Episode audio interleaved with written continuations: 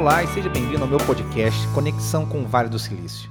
Nessa série de podcasts, eu, Tene Pinheiro, vou trazer as novidades sobre inovação em serviços em português e diretamente daqui do Vale do Silício. As conexões são divididas em três partes: cenário, casing point e picking the brain. Vou explicar. Em cenário, nós vamos analisar e discutir setores em disrupção: fintech, biotech, IoT, marketplace, virtual reality e por aí vai. Não se preocupe se qualquer um desses nomes soa para você estranho no momento. Essa é a ideia, né? Nós vamos explorar esses setores aqui e discutir seus impactos, criações e como essas coisas mudam o mundo, ou melhor, como elas mudam o nosso dia a dia.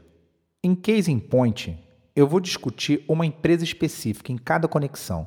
Ela pode ser uma startup, uma grande organização, não importa.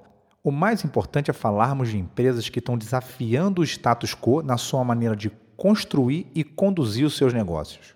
E por último, Picking the Brain. Aqui eu vou conectar alguns pedaços de bom senso e sabedoria de líderes que estão influenciando fortemente a maneira como empreendedores e intraempreendedores pensam e agem ao redor do mundo. E aí, vamos nessa? O cenário hoje é nada mais nada menos que biotech.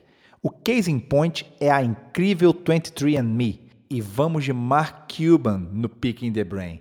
Mark é conhecido por suas aparições no programa de TV Shark Tank e é um ativo venture capitalist, faminto empreendedor e dono do time da NBA Dallas Mavericks.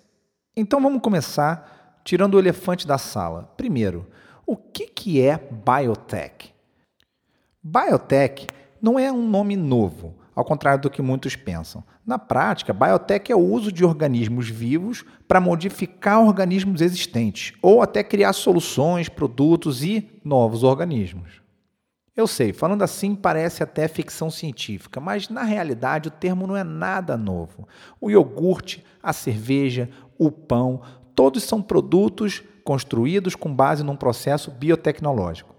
Hum, mas agora vem a parte interessante e até mesmo um pouquinho assustadora. Saltos na tecnologia deram uma nova velocidade para o setor. Então, alguns exemplos do que a gente está experimentando agora e vai experimentar nos próximos anos ou na próxima década incluem a solução genética para famosas doenças que vão ser caríssimas propriedades intelectuais registradas para empresas o desenho de bebês com capacidades específicas, ou seja, eliminando características que você não deseja ter no seu filho, desligar e ligar genes que possam influenciar a sua performance, imagina num caso de um atleta de alta performance, ou é, até mesmo questões de saúde, clonar e desenhar órgãos, Problemas de privacidade de informações genéticas. Imagina, a sua informação genética então começa a ser tratada como informação, assim como seus e-mails e todas as outras informações que você trafega pela internet. Carreiras, relacionamentos, oportunidades, tudo isso sendo influenciado pela herança genética e essa informação que está sendo trafegada. Então, imagina que o LinkedIn no futuro pode conter sim dados da tua, das tuas características genéticas. Quanto mais em se tratando de performance. E os exemplos não se limitam à medicina.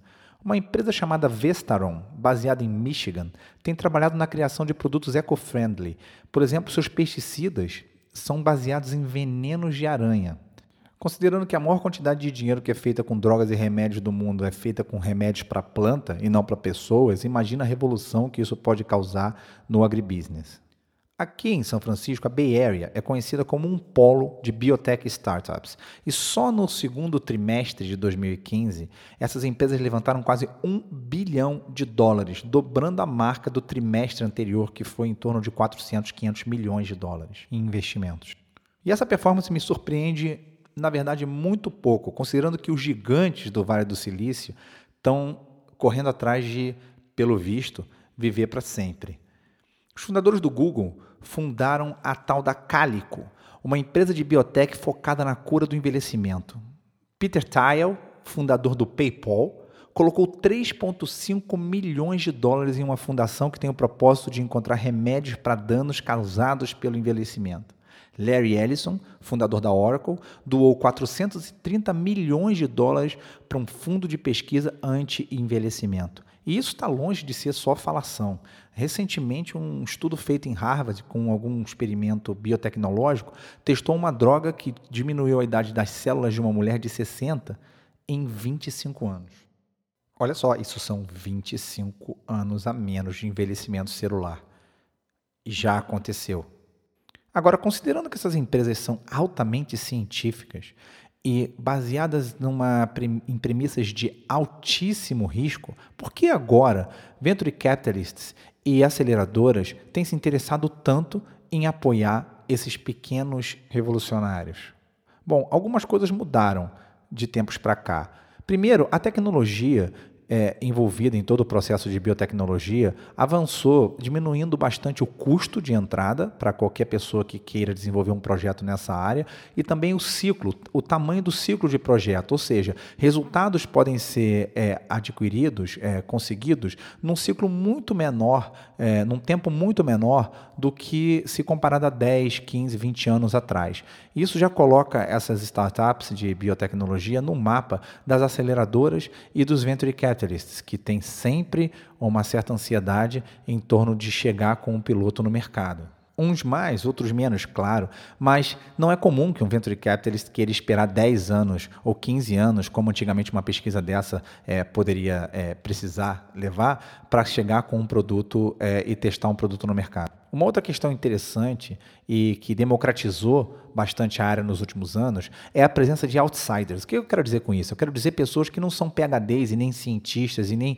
é, geneticistas ou especialistas é, específicos nessa área, mas que estão fundando empresas, investigando o assunto, aprendendo sobre e criando rupturas na área. Então, nós estamos falando de um mercado que hoje está muito mais maduro e muito mais é, democratizado, permitindo então a entrada de pessoas que não têm backgrounds específicos, tecnicamente é, avançados em, em, ciências, biologias e genética, o que permite até que anjos investidores e venture capitalists, que obviamente não têm esse background, é, acreditem que possam participar da festa da biotecnologia.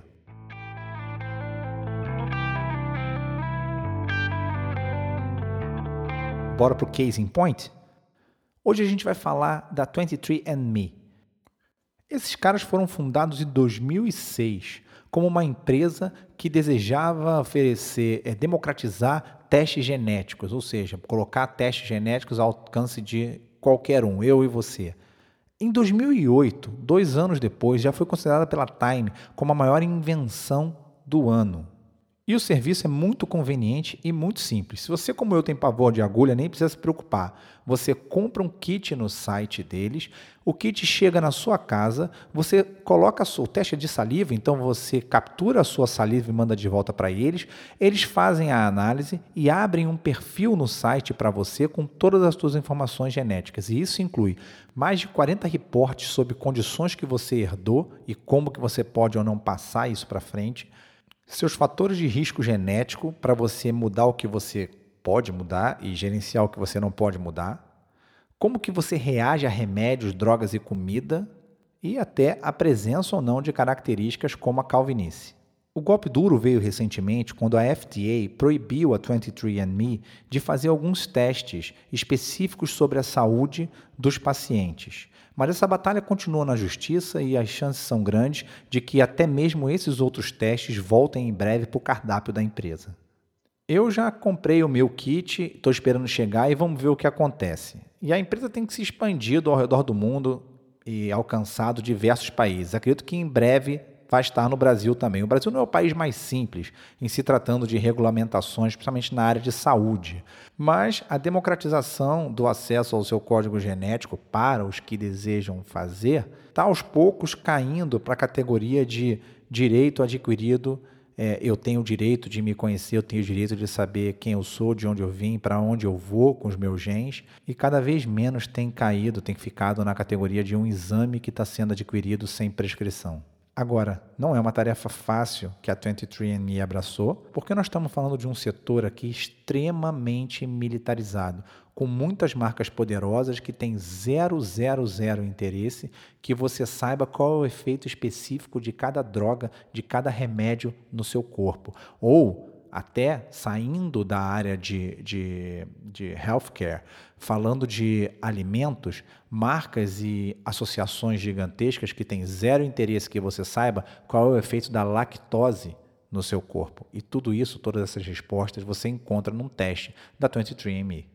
Vamos ver onde é que essa briga acaba. Eu acredito no progresso.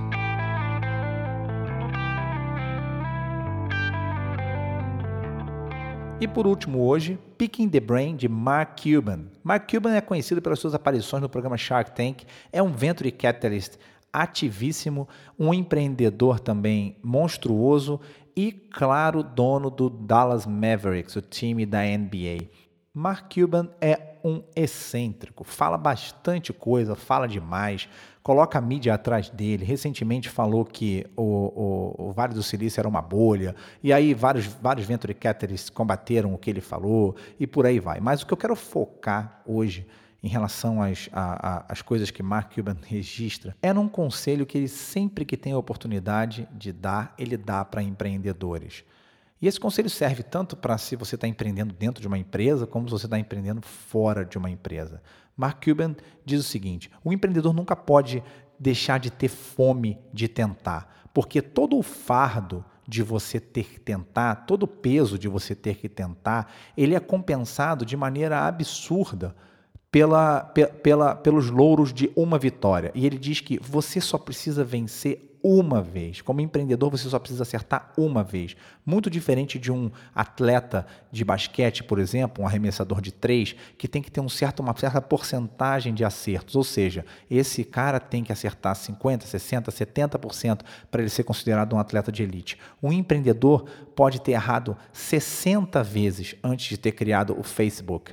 Ninguém se importa. Ninguém se importa com os outros 60 erros. O que importa a partir de agora é esse acerto, e esse acerto vai criar todas as alavancas para esse empreendedor, dentro ou fora da, da, da organização. Bom, esse é o pedacinho de sabedoria de Mark Cuban. Nos vemos no próximo podcast. Até lá!